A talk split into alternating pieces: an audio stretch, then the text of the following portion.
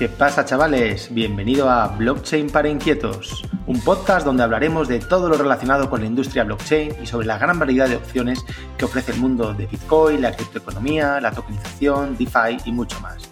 Soy Miguel Caballero, fundador y CEO de Tutelus y de otros muchos proyectos cripto. También soy autor del libro Bitcoin, Blockchain y Tokenización para Inquietos.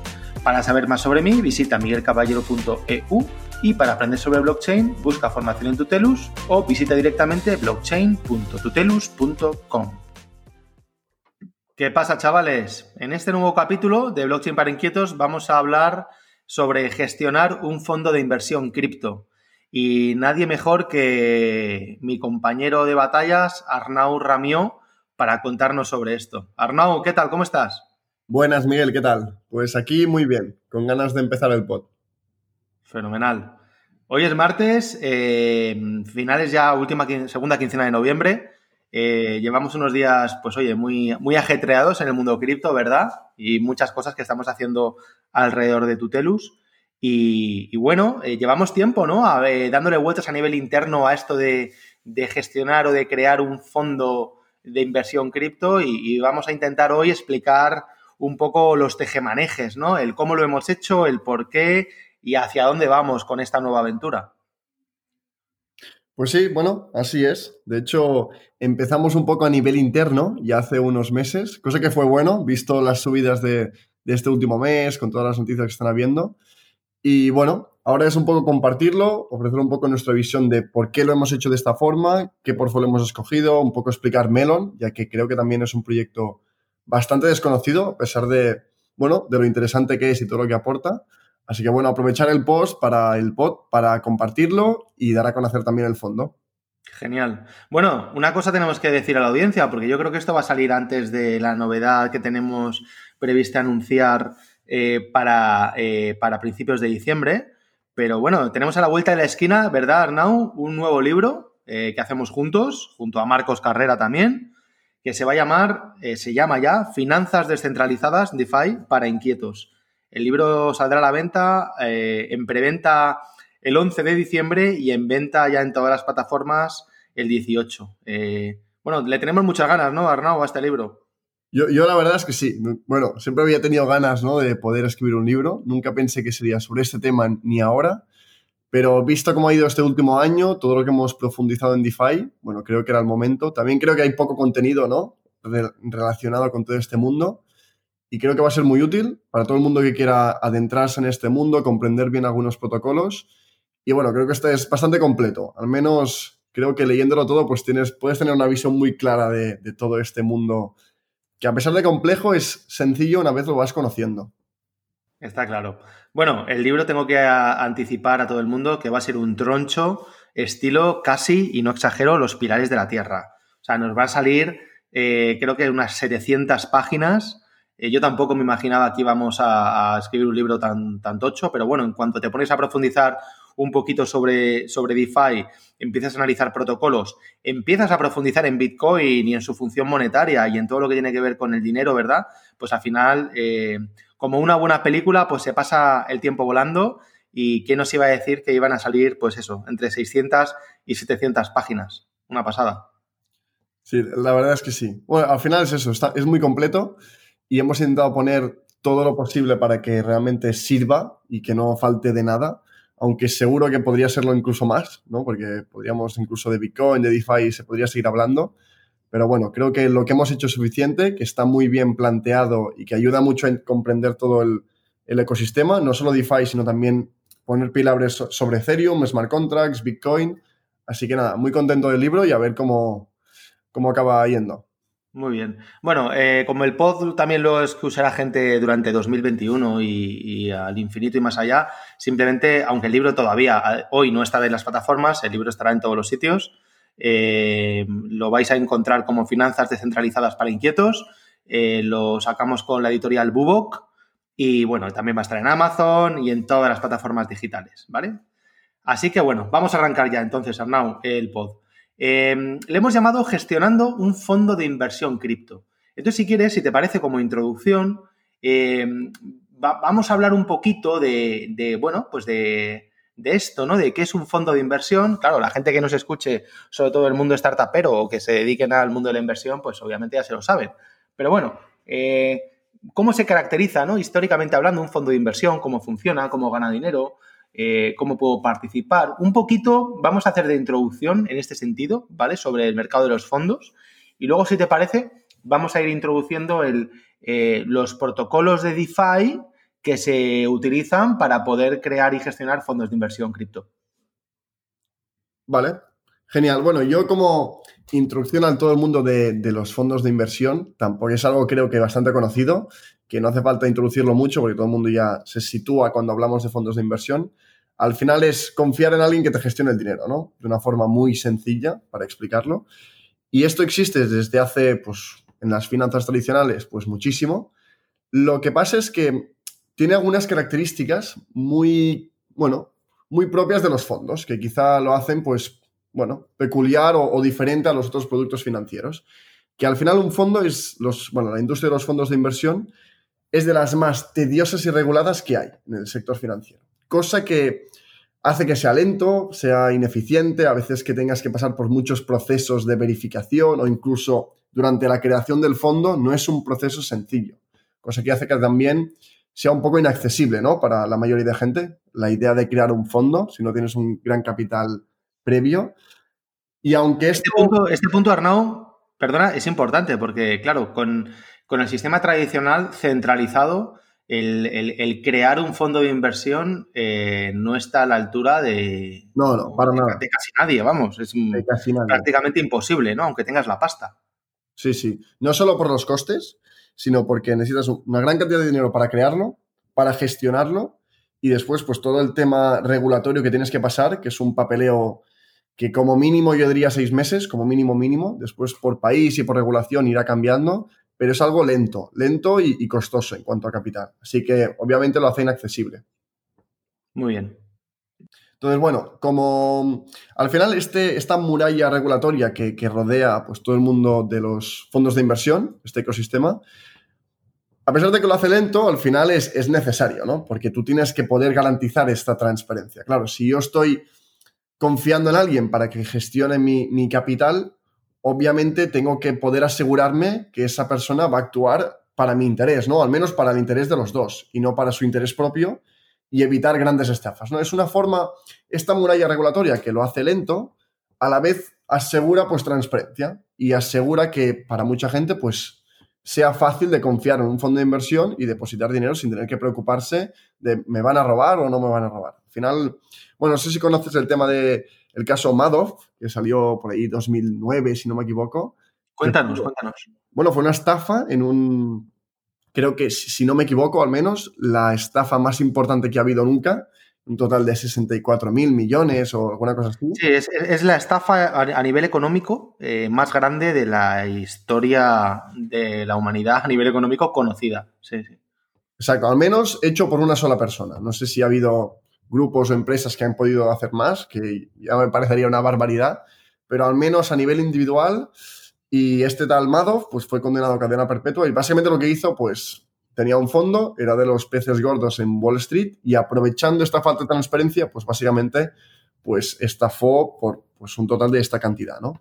Entonces, se hace muy obvio la necesidad de esta muralla regulatoria, que por una banda es verdad que lo hace lento y hace que este ecosistema pues sea menos eficiente de lo que podría ser, pero por otro lado pues asegura la transparencia y la confianza, que seguramente es muchísimo más importante que ser eficiente. Y bueno, en consecuencias, pues lo que ya hemos comentado, al final es lento, es poco eficiente, es muy costoso, no solo para el fondo a la hora de crearlo y gestionarlo, sino también para los clientes, que al final son los que acaban pagando muchas veces ah, el tema para, bueno, para poder recuperar costes. Y por último, lo hace poco accesible, no solo en la creación de los fondos, sino también la gente que participa en ellos. Suele ser una actividad bastante restringida a gente con bastante capital, sobre todo porque en el momento de entrada pues es difícil, ¿no? Entrar con poco. Y bueno, y esto lo hace pues que a nivel tradicional tengamos este tipo de ecosistema muy interesante a nivel de inversión, pero quizá muy castigado por las grandes regulaciones o restricciones que, bueno, que lo rodean.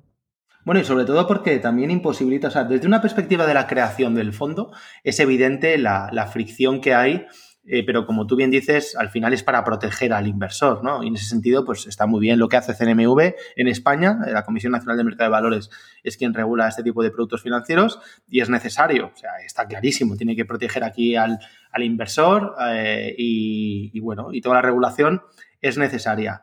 Por lo tanto, desde la perspectiva de la creación del fondo, como tú dices, es mucha pasta, mucho tiempo, mucho papeleo y, es evidente. Pero también desde la perspectiva de la, de la entrada, yo como inversor, ¿vale? Yo, pues oye, tengo unos duretes y los quiero, los quiero mover, no los quiero dejar en el banco para que me dé un 0%, 0,5 anual, pues lo voy a mover en un fondo de inversión.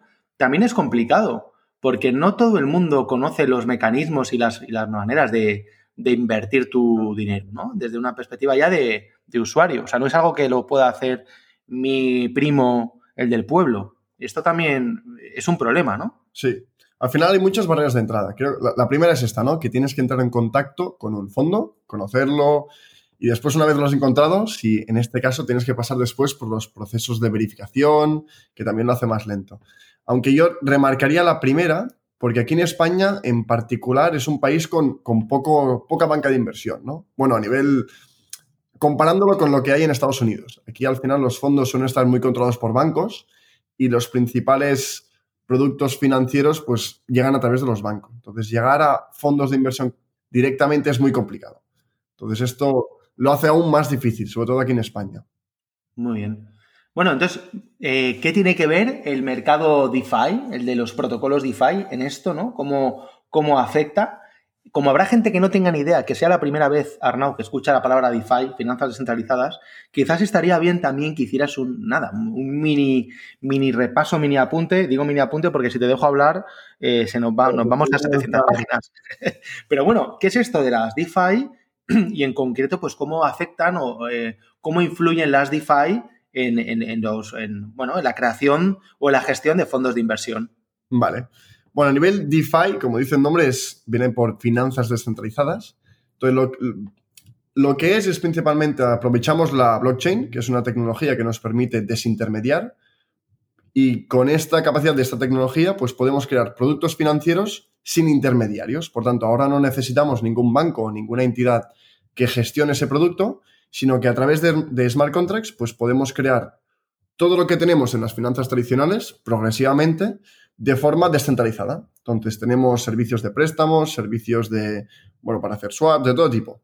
Y como los fondos de inversión son un elemento del sistema financiero tradicional, pues era cuestión de tiempo pues que llegasen protocolos DeFi sobre la blockchain de Ethereum, en este caso, que nos permitiesen pues acceder a todo este mundo de los fondos de inversión de forma descentralizada, sin ninguna entidad que por una banda tenga que regularlo y por otra banda pues controle directamente los fondos o sea de, sea de intermediario.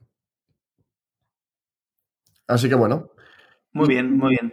Bueno, y vamos a ver, DeFi está claro, lo tenemos claro. Eh, dentro del DeFi, ¿qué, ¿qué protocolos existen para poder crear y gestionar fondos de inversión?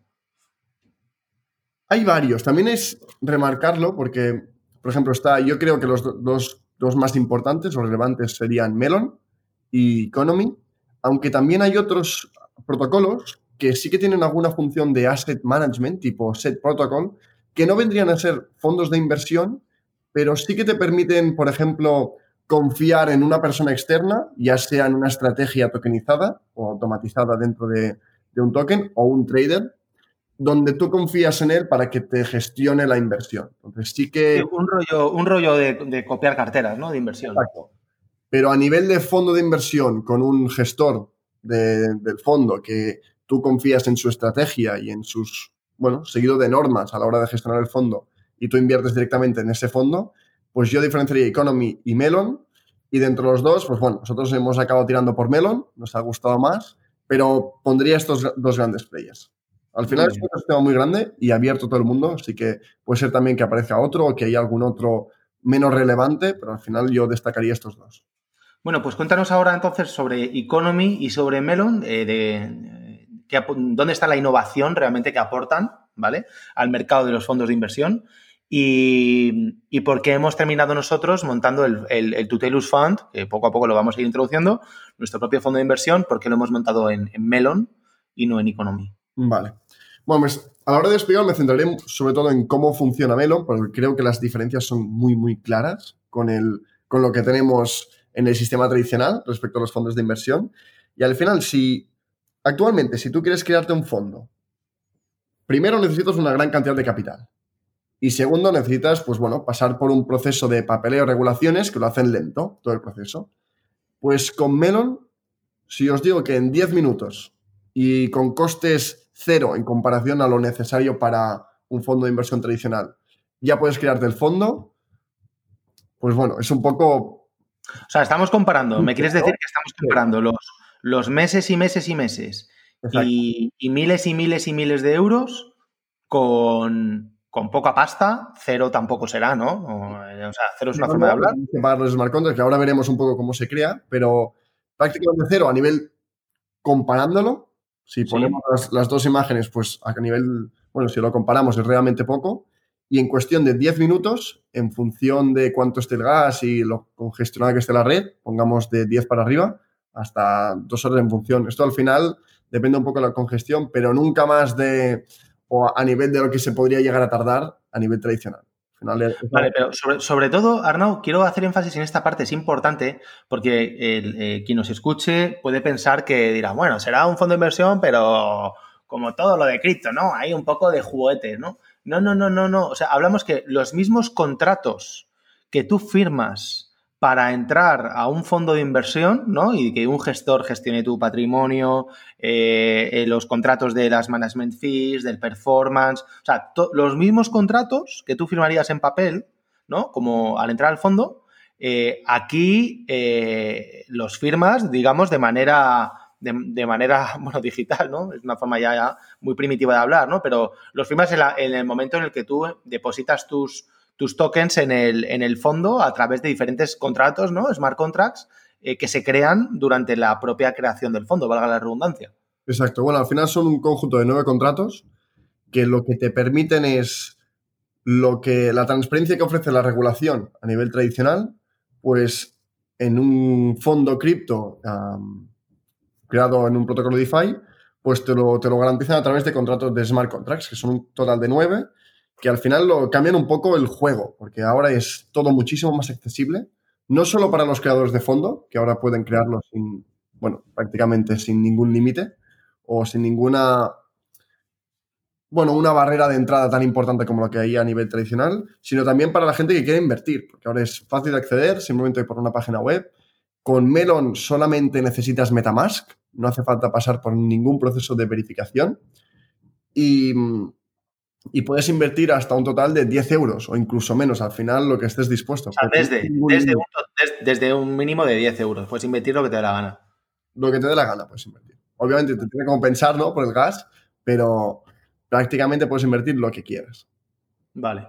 Bueno, entonces, ¿cómo va esto, macho? Venga, cuéntanos. ¿Qué, ofrece Melon para hacerlo tan disruptivo? Tan, o sea, ¿por qué nos hemos ido a Melon en vez de Economy? Vale. Eh, vamos a concretar. Antes de esto, remarcaría algo de, de los dos, que esto vendría a ser algo característico de los protocolos de fondos de inversión a nivel cripto, que es que son 100% auditables. Entonces, a nivel tradicional tenemos los reguladores que hacen todo este proceso lento, poco eficiente, costoso para garantizar transparencia y lo que conseguimos con un fondo cripto es una transparencia total, al 100%, mucho mayor de la que pueda garantizar ninguna regulación, a la vez que garantiza pues eficiencia y mucha más accesibilidad. Entonces tenemos como todo en uno, ¿no? Entonces, para mí es difícil pensar que en un futuro, pues los fondos de inversión no, ven, no vayan migrando poco a poco a plataformas de este tipo, ¿no? Ya sea Melon o sean otros, pero utilizar de base blockchain porque al final,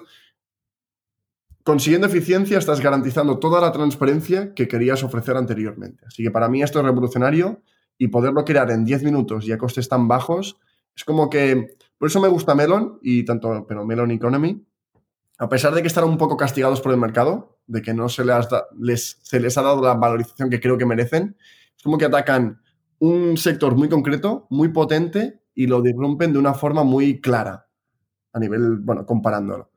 Y después, bueno, por ir a la pregunta que me mencionabas, de por qué Melon o por qué Economy, y al final creo que Melon ah, respecta mucho más nuestro punto de vista cripto, ¿no? Creo que es mucho más puro, porque no hace falta que te identifiques. En Economy ya solo al empezar tienes que registrarte, lo que lo hace un poco más, bueno... Tienes que pasar un, bueno, un KYC, ¿no? Básicamente. Verificación. Y con Melon es mucho más puro, ¿no? Totalmente descentralizado. Claro, quizás, Arnaud, por aclarar eh, a la gente, Economy es una empresa eh, con la cual tú interactúas y puedes crear o entrar en un fondo de inversión cripto. Eh, Melon es un protocolo. Entonces, claro, estamos al final interactuando contra un protocolo, por eso no hay KYC, pues no hay, solo hay un proceso de registro centralizado en una base de datos. Pero así que es Melon los que han creado el protocolo que te ofrecen la interfaz para poder acceder a los smart contracts pero nunca, eso no significa que no puedas crearte un interfaz propio y acceder a los smart contracts que al final son públicos. Entonces, esto lo hace completamente abierto a todo el mundo. Y esto creo que, bueno, está mucho más alineado con nuestra visión y creo que este es, bueno, el camino que a nosotros nos gusta y que queremos seguir. Muy bien. Vale, entonces, Melon no tiene que igual sí, accedemos, atacamos directamente al protocolo y a los nueve contratos que conforman el, eh, la creación o la entrada a un fondo de inversión cripto. Eh, y bueno, y tanto por tiempos como por costes, pues ya nos has explicado que es que es radicalmente diferente a, poder crear un fondo de inversión. Eh, ¿qué, tenemos que hacer como usuarios? Bueno, cuéntanos, antes que como usuarios, cuéntanos como, como Tutelus, ¿vale? bueno, ¿cómo fue el proceso? O sea, ¿cómo, ¿cómo, hicimos esto, macho, de crear el fondo de inversión? ¿Cuánto tiempo nos llevó? Eh, qué es esto de la, del gas, o sea, hace un poco un repaso sin profundizar mucho, pero hace un repaso un poquito, sobre todo para que el, usuario que quiera entender, ¿no? Eh, el oyente que quiera entender el, mundo cripto, eh, bueno, pues para que se empiece a familiarizar con estos conceptos de gas que comentabas, habrá gente que no tenga ni idea de lo que es. Cuéntanos un poquito desde la perspectiva del creador del fondo, cómo fue el proceso. Vale, entonces, bueno, yo creo que la idea nació, ya la teníamos en mente, de poder crear un fondo, empezar a tener un track record, ¿no? Para llevar pues varios años, ya que conocemos bien el tema de DeFi.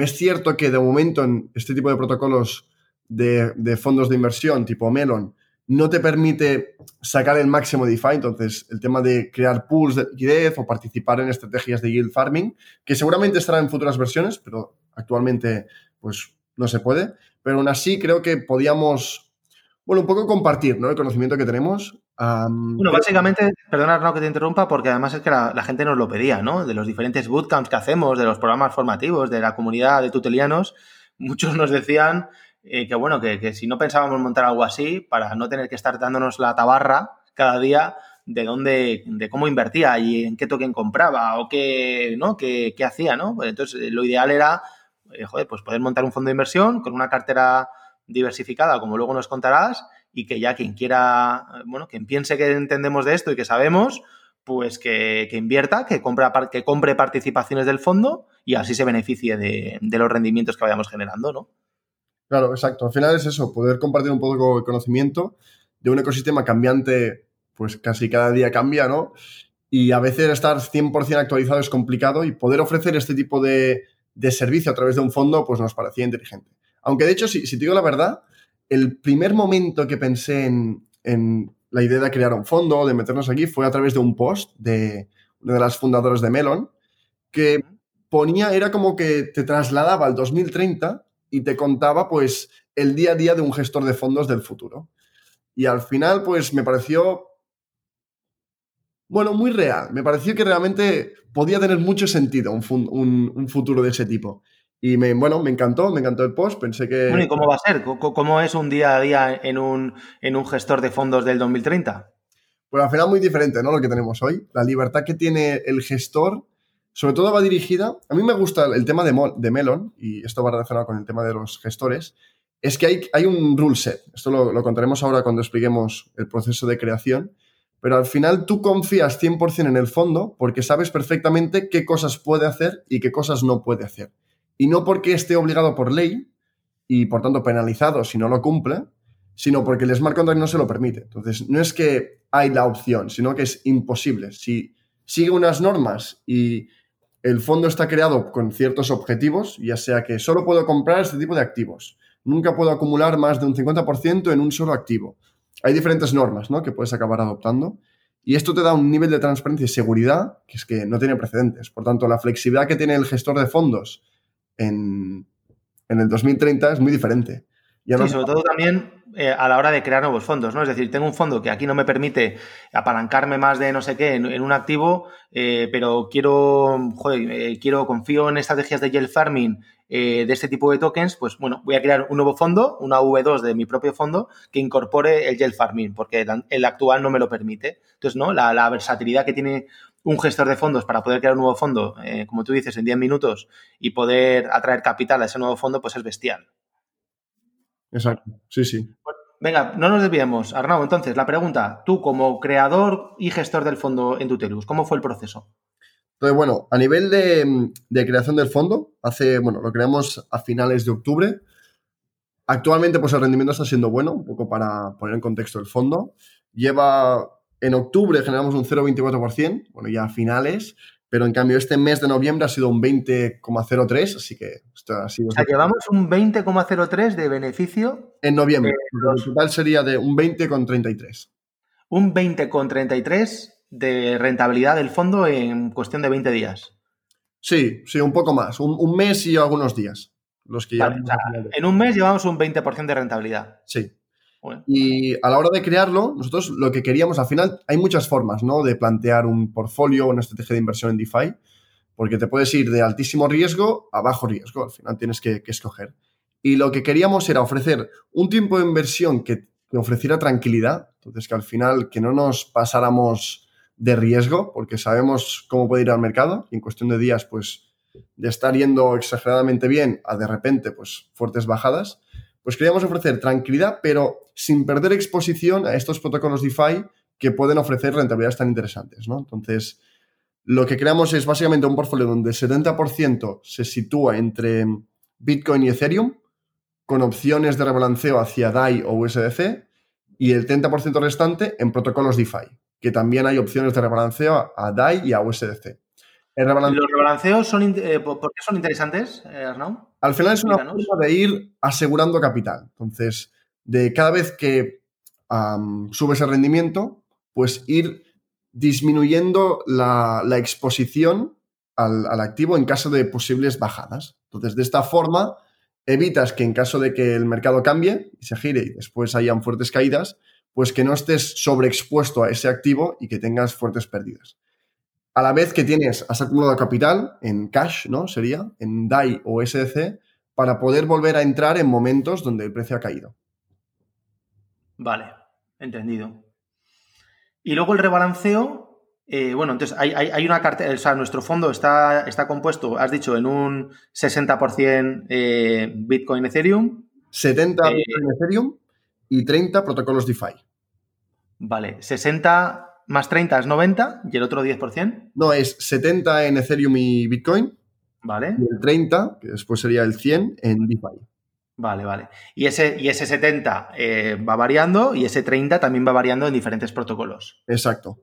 En función, al cabo de, por ejemplo, incrementos del 10%, sí que se hace pues estrategias de rebalanceo para volver a colocar correctamente el portfolio y ir pues aplicando esta, esta estrategia para ir acumulando DAI y USDC, pues para aprovechar caídas y también pensando un poco a largo plazo, porque al final esta estrategia se basa mucho en holding, no porque lo querramos así, sino porque de momento es como funcionan, pues como funciona Melon o las opciones que tenemos con Melon, pero ya pensando en, en futuras actualizaciones donde se puedan crear pools, por ejemplo, utilizar un eSwap o Balancer o participar ya directamente en estrategias de, de farming o de o simplemente pues aprovechar los yields que ofrece DeFi de forma natural, ya sea en Compound, en AVE, pues ya es muchísimo más interesante ¿no? lo que podemos hacer. Y en este caso, acumular capital en stablecoins, ya sea DAI o USDC o, o la que se decida en ese momento, principalmente estas dos, pues también te permiten hacer estrategias mucho más interesantes. Así que muy bien. Es un poco la... Bueno, ahí también está claro, ¿no? Nuestra visión y nuestra confianza en Bitcoin. Eh, a largo plazo. Eh, somos muy maximalistas de Bitcoin. Eh, ese 70%, bueno, Bitcoin y Ethereum. Ethereum, evidentemente, también, también creemos en, él. Eh, Bitcoin fundamentalmente como reserva de valor, está claro. Y luego el, 30% en protocolos DeFi, pues bueno, pues, porque somos unos grandes believers del tema, ¿no? Quizás merezca la pena, Arnau, antes de pasar al siguiente punto, el que nos hicieras una exposición sobre por qué, o sea, bueno, qué protocolos DeFi hemos elegido, ¿vale? A la hora de configurar nuestro fondo y por qué, ¿no? ¿Por qué esos y no otros? Vale. Esto también aclarar que los que habríamos elegido si tuviéramos plena libertad habrían sido algunos más. Actualmente los que tenemos en el fondo principalmente sería Uni, token de gobernanza de Uniswap, a Link para, bueno, Chainlink. Después tenemos, y finalmente tenemos Melon, que son los tres tokens que hemos elegido. Sobre todo porque, bueno, la cantidad de tokens que hay que tenemos acceso ahora mismo en Melon están restringidos. En la versión 2, que creo que recientemente, bueno, recientemente se ha publicado que no va a tardar mucho en aparecer, habrá un abanico mucho más amplio. Pero para comentar estos tres, Uni porque, bueno, creo que para mí Uni es de los proyectos, cuanto a Uniswap, de los proyectos más sólidos, con más liquidez y que más difícil ha sido sacar del mercado. Entonces, no solo es de los más antiguos, sino que constantemente le hemos visto sufrir ataques directamente de nuevos protocolos que pretendían hacer lo mismo y mejor, ¿no? Tuvimos el caso de SushiSwap, uh, Balancer, bueno, diferentes protocolos que han intentado pues sacar a Uniswap del top, ¿no? Del top en, cuanto a liquidez. Y aún así siempre se ha mantenido gracias a su elegancia y eficiencia a la hora de determinar precios. Entonces, para mí este es de los proyectos más sólidos, además de tener un, un token con una lógica muy interesante, ¿no? Que va acumulando valor a medida que el protocolo va creciendo. Entonces, para mí, viendo la necesidad que tenemos de swapear tokens en un ecosistema cripto del futuro, donde seguramente tendremos que pasar de token a token muchísimas veces, pues Uniswap es uno de los proyectos que, más interesantes a nivel de inversión. Muy bien. Chainlink, bueno, por el tema de oráculos, que no sé si se ha comentado algún otro post, hay algún otro... De momento no, pero haz un, repaso, sí. Bueno, oráculos podrían ser una forma de filtrar información del mundo externo dentro de una blockchain. Al final, en una blockchain puedes automatizar procesos, pero claro, muchas veces estos procesos dependen de información externa, ya sea la hora, la temperatura, el precio de un activo, cualquier tipo de información que la blockchain directamente no conozca, porque la blockchain no, tiene acceso a información externa. Entonces, un oráculo es la forma de, infiltrar esta información.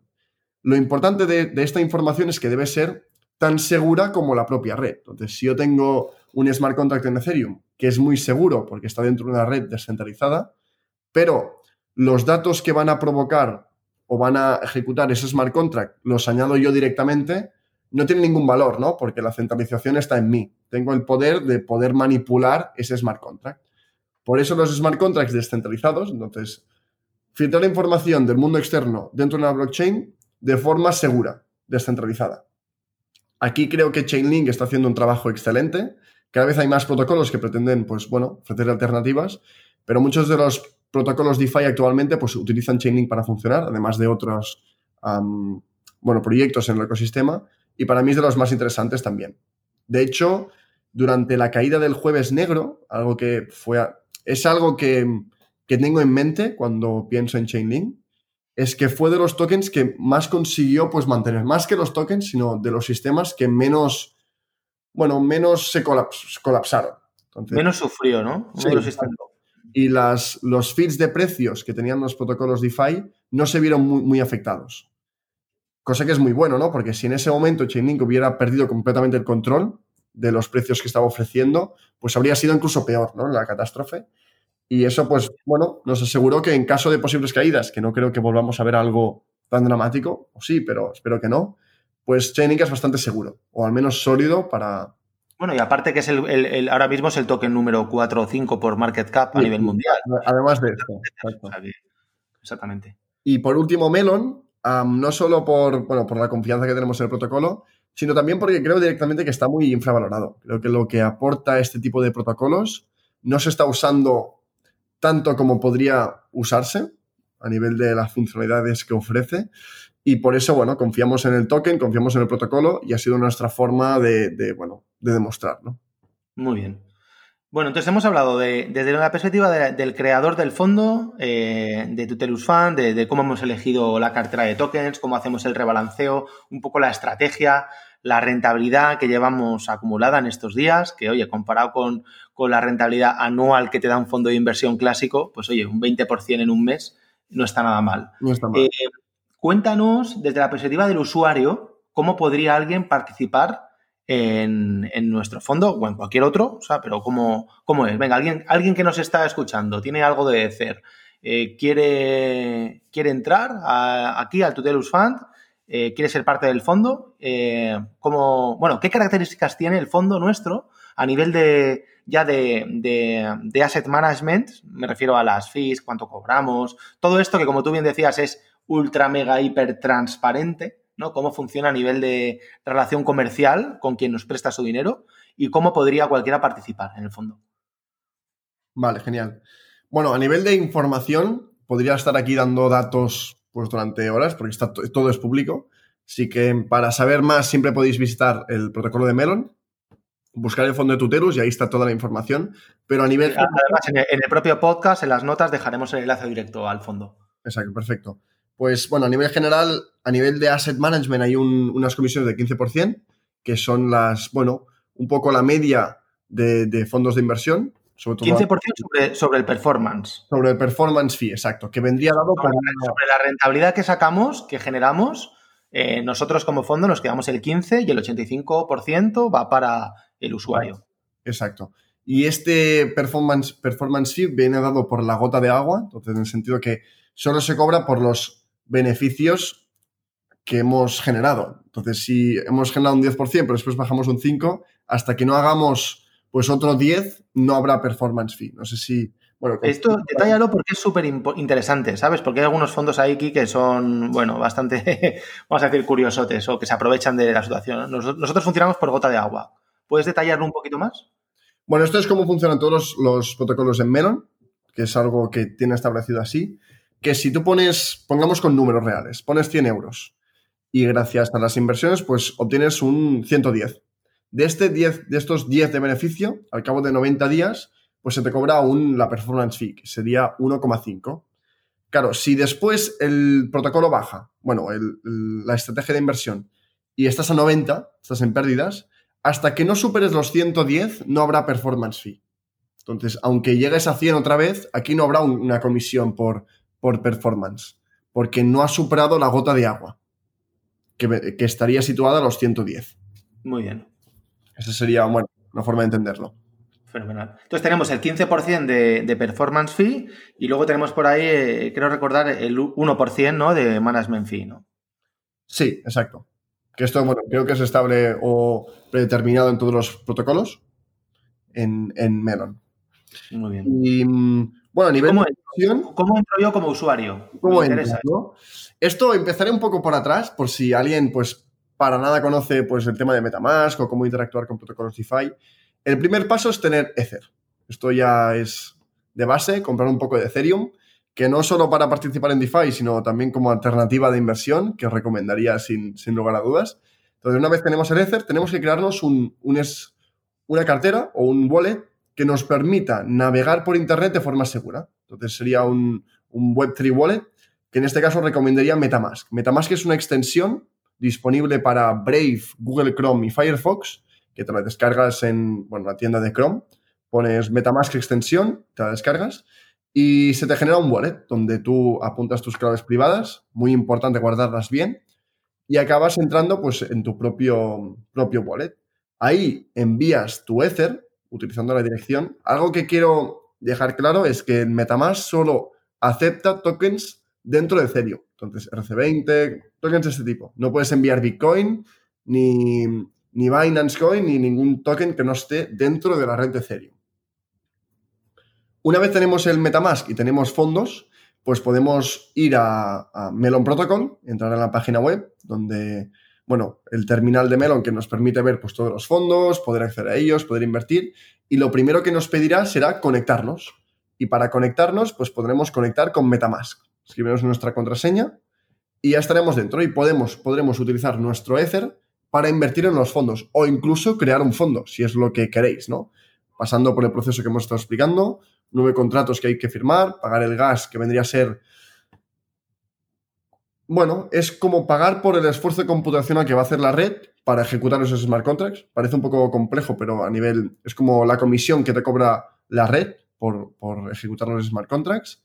Pero si quieres invertir, pues básicamente buscas el fondo, veréis que hay un montón. Dentro de todos ellos, pues uno es el de Tutelus. Y si lo buscáis, os saldrá la opción de invertir. Pues ahí básicamente es tan fácil como clicar invertir, escoger cuánto queréis meter, desde un céntimo a cuanto queráis. Obviamente, un céntimo no sale rentable porque la comisión de la transacción va a ser mayor, pero bueno, para que sepáis que no hay límite, realmente puedes poner lo que, lo que quieras. Y después, pues lo cambias por, ah, por acciones, que tienen un coste. Actualmente en el fondo de Tutelus el coste por acción es de, si no me equivoco, unos 460 dólares. Al final es... Pero tú puedes adquirir el cachito de acción que quieras, por decirlo así. Sí. Tampoco es importante el valor de la acción, es simplemente una forma de medir del 100% qué propiedad es tuya, para saber y poder pues, retirar los rendimientos cuando, cuando se obtengan. Muy bien. la forma de entrar es fácil, entonces yo por mi MetaMask tengo Ether, eh, eh, me conecto a Melon, busco el fondo de Tutelus, le doy a invertir y me dice cuánta pasta, cuántos Ether quiero meter en el fondo del total que yo tenga. Una cosa que hay que hacer previamente, que esto sí que es un, un, detalle, bueno, de la mayoría de protocolos, que es que tienes que convertir el Ether en Wrapped Ether. Esto vendría a ser, esto es a nivel técnico, pero el RAP Ether es una versión en RC20 del Ether, por tanto es más interoperable y es más fácil utilizarlo dentro de los protocolos. Entonces, Eso de cara al usuario no tiene ninguna complicación porque es darle un botón, o sea, no tiene que hacer nada. El propio, protocolo, el propio Melon ya te dice convertir y ya lo conviertes antes de poderlo, poderlo invertir. Eso es. Entonces, venga, pues yo meto, meto pasta, me interesa, va, va, va, va bien el fondo, genero rentabilidad, eh, la que sea, va muy bien. Estos de Tutelus son unos tíos muy listos y, y, joder, entre que el mercado va bien y pa, pa, pa, saco un 40% de rentabilidad en dos meses, ¿vale? Y me quiero salir eh, porque me quiero comprar una moto. Entonces, ¿qué, cómo, ¿cómo lo hago? Pues de la misma forma que había un botón arriba a la derecha en verde muy llamativo que pone invertir, pues puedes salir del fondo. Vendes tus acciones, recuperas parte de, tu capital y se te deposita directamente en Metamask. Y incluso tienes la opción de escoger en qué token quieres salir. Si quieres todo en Ether, si quieres todo en DAI, hay diversas opciones, principalmente creo que es USDC, DAI y, Ether. Y bueno, recuperas pues lo, lo que pusiste más el rendimiento. Muy bien. O sea que igual de transparente para entrar es para salir. Exacto. De hecho, si visitáis el fondo, cuando digo que es transparente es que es 100% transparente. Podréis ver todas las acciones que hemos, que hemos hecho nosotros, todos los swaps, todos los rebalanceos, cualquier acción que nosotros hayamos pues, hecho en el, en el protocolo, bueno, en el fondo, es completamente visible y transparente para todos. Genial. Bueno, Arnau, yo, yo, vamos, mm, sin tener ni idea de esto que acabo de llegar al mundo cripto, pues oye, me parece interesante y, y, sobre todo, pues como decías, muy disruptor y, y, muy diferente a todo, ¿no? Y a mí lo que más me gusta de esto es que está abierto a cualquiera, ¿no? Como tú dices siempre, al final una persona desde España, desde Venezuela, desde Argentina o desde Miami o desde el Congo, pues podría tener eh, acciones de nuestro fondo de inversión y beneficiarse de, de, las rentabilidades que generemos. No necesita para entrar ni para salir nada más que tener Ether. Es completamente transparente, sin KYC, eh, completamente libertario, vamos a decir, y libre y accesible para cualquier persona del, del mundo, ¿no? Y un poco ahí está la belleza y la, la grandeza, ¿no? De este tipo de protocolos. Eh, yo por ir terminando, porque ya llevamos 43 minutos, eh, no sé, me gustaría hacer, por un lado, un, que nos dieras una visión hacia dónde crees que va eh, los fondos de inversión cripto, Melon o cualquier otro, hacia dónde vamos. Eh, y luego, pues bueno, si alguien te quiere contactar o alguien quiere informarse más de esto, pues cómo lo puede hacer, ¿vale? Y yo antes de terminar también aquí, os digo que evidentemente todas estas cosas las vemos, tengo que mi, momento, mi momento para cumbral, ¿vale? Los más viejunos me entenderéis. Todas estas cosas las vemos en profundidad en, en nuestros bootcamps, claro. Bootcamps de DeFi y bootcamps de tokenización. Eh, entonces, si, si, cualquiera quiere profundizar y quiere aprender más de esto, pues que se meta a blockchain.tutelus.com y ahí tiene todos nuestros programas formativos y le podemos ayudar. Entonces, Arnau, venga, cuéntanos. Genial. Por, bueno, yo por poner un, una visión de hacia dónde va, creo que la, el siguiente paso es ver las actualizaciones que habrá, ver cómo los fondos no solo te permiten crear portfolios diversificados, sino también estrategias de yield farming, estrategias de push de liquidez, poder participar en otros protocolos. Creo que aquí habrá un tema interesante de cómo se gestiona el riesgo, de qué tipo de rulesets se van a crear para... Claro, obviamente no es lo mismo invertir en, en Compound ahora o en Compound hace dos años, ¿no? A nivel de riesgo, o, o si habrá la opción de cubrirse a través de protocolos como Nexus Mutual. Es ver cómo a través de un fondo podemos también interactuar con otros protocolos. Ah, tengo ganas de ver la siguiente actualización, de cómo lo han afrontado, de qué opciones nos dan y qué tipo de estrategias podemos adoptar a nivel de, bueno, de DeFi, ¿no? Creo que aquí es el punto diferencial donde podemos sacar estrategias de lo más interesantes y aprovechar un poco pues, el conocimiento que llevamos tiempo acumulando, pues llevarlo a la práctica. Y a nivel de, bueno, cuanto a contacto, me podéis seguir tanto en Twitter, sobre todo en LinkedIn, donde vamos compartiendo los posts, cosas que vamos descubriendo en el tema de DeFi, tanto estrategias de inversión como análisis de protocolos. Y pronto, pues tendréis acceso ya al libro, que os recomendaría muchísimo. Creo que va a ser como una especie de. Bueno, un poco libro de estudio, ¿no? Porque ahí estarán un montón de protocolos bien explicados sobre cómo funciona, cómo utilizarlos y además de estrategias de rebalanceos de carteras, estrategias de inversión, de cómo utilizar DeFi a nivel de finanzas personales.